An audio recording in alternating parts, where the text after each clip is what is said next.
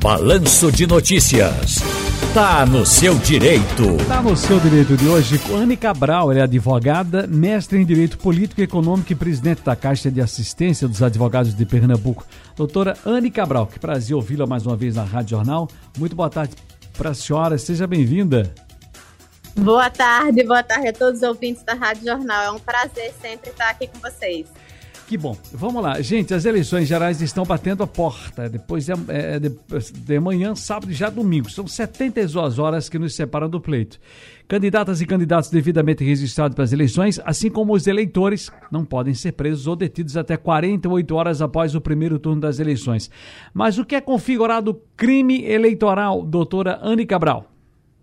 Olha, o principal crime eleitoral né, é, que a gente trabalha é a boca de urna, né? No dia da eleição é extremamente proibido, somente é permitido, vamos começar assim, somente é permitida a manifestação individual e silenciosa do eleitor. Então, a distribuição de santinho no dia da eleição, a montagem de lista de eleitores no dia da eleição, abordar e pedir o voto no dia da eleição, fazer post na rede social pedindo voto no dia da eleição, o disparo em WhatsApp, aquele disparo para pedindo voto né, pelo WhatsApp no dia da eleição, no domingo da eleição, é configurado crime eleitoral.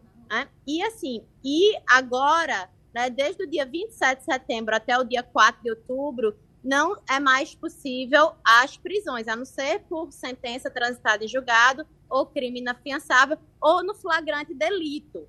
Então, assim, o pessoal é, algumas pessoas chegam a pensar assim: ah, não, mas se tiver, então, um, a derrama de santinho na madrugada antes da eleição, que é no sábado, perto das colégios eleitorais, é considerado crime eleitoral. Tudo isso é enquadrado no crime eleitoral de boca de urna. Né? E uh, muita gente pensa: olha, mas aí não pode haver prisão, então o pessoal não vai preso, mas quem é pego assim vai ser pego em flagrante delito e vai ser detido encaminhado até a delegacia. Então, quando é que a pessoa pode ser presa? Não é preso, é detido.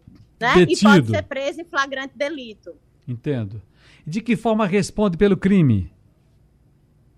Não, aí no caso, o crime, o Ministério Público né, vai ser feito um inquérito e o Ministério Público analisando o inquérito, vai ofertar a denúncia e a pessoa vai responder a uma ação penal. Né? Dependendo do crime, pode ser feita uma transação penal, que é, no caso, um, um acordo logo no início da ação para a ação não prosseguir em torno e, é, em troca de algum benefício à sociedade. Agora, doutora Anne Cabral, responda a coisa. Tem algum agravante? O que é que pode ser considerado agravante no dia da eleição? Agravante no dia da eleição é a intenção, né? É o dolo.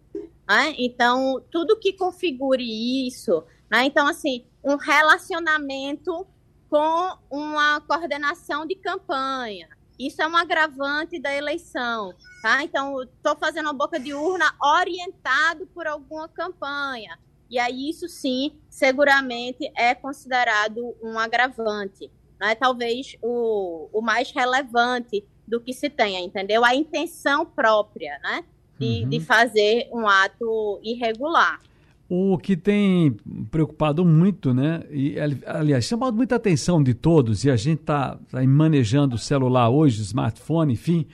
Fake news. Tem alguma penalidade, doutora?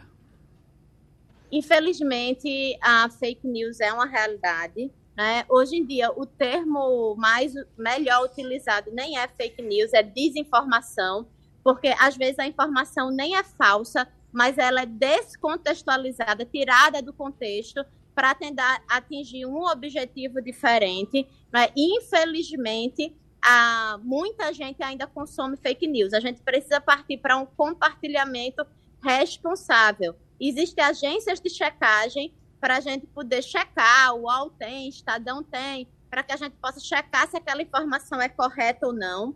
Então, o que é que a gente recomenda? Que se, poxa, se você está vendo informação, primeira coisa, veja a data, se aquela matéria é uma matéria recente, porque muitas vezes são coisas muito antigas que estão sendo requentadas. Depois, dá uma olhadinha se tem outras fontes falando a mesma coisa antes de encaminhar, antes de repostar, porque infelizmente a gente hoje vive a guerra de narrativas. Pois é, eu, eu, eu a gente está aqui acostumado a receber, eu estou acostumado a receber muitas coisas. Eu vou dar um exemplo hipotético com o nosso operador Big aqui, por exemplo. alguém pega a, o Big falando o seguinte, não, eu dizendo, pra, dizendo aqui a história, dizendo o seguinte, olha, veja, o operador de áudio Big, ele tem mais é tirar a barba, essa barba dele não é uma barba legal. Às vezes eu estou até brincando com o Big e alguém pega, na hora da eleição eu sou um candidato, pega essa, essa parte, tira lá dessa conversa e diz: veja o que ele pensa da barba do colega. Isso você merece seu voto? Esse rapaz está descontextualizado, isso é desinformação. Isso é uma desinformação. E isso acontece muito, né? E assim, e nós eleitores, quando a gente às vezes vê uma informação, é, isso os psicólogos têm estudado, né? Os antropólogos, os psicólogos quando a gente vê informação que parece dar aquele gatilho parecido com o que a gente pensa, às vezes a gente nem checa e encaminha, né? E aquilo vai se disseminando, né?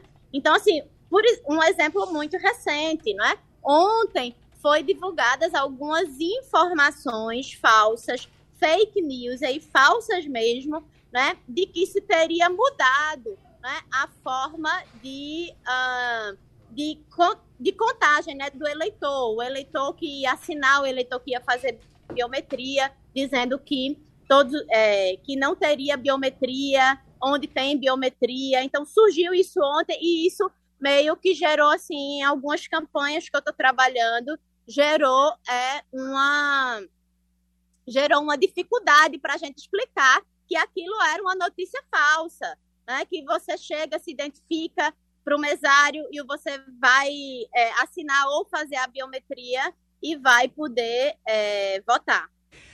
Muito bem, e a gente vai continuar aqui, continua aqui conversando com as pessoas que trazem informações para a gente, nos ajudam até chegar o dia da eleição, ajudando você também, né, é, para que você possa votar da melhor maneira possível. Doutora Anne Cabral, muitíssimo obrigado, um grande abraço para a senhora e felicidades. Obrigada, obrigada, gente, forte abraço. Doutora Ana Cabral, gente, advogada mestre em Direito Político e Econômico e presidente da Caixa de Assistente aos Advogados de Pernambuco.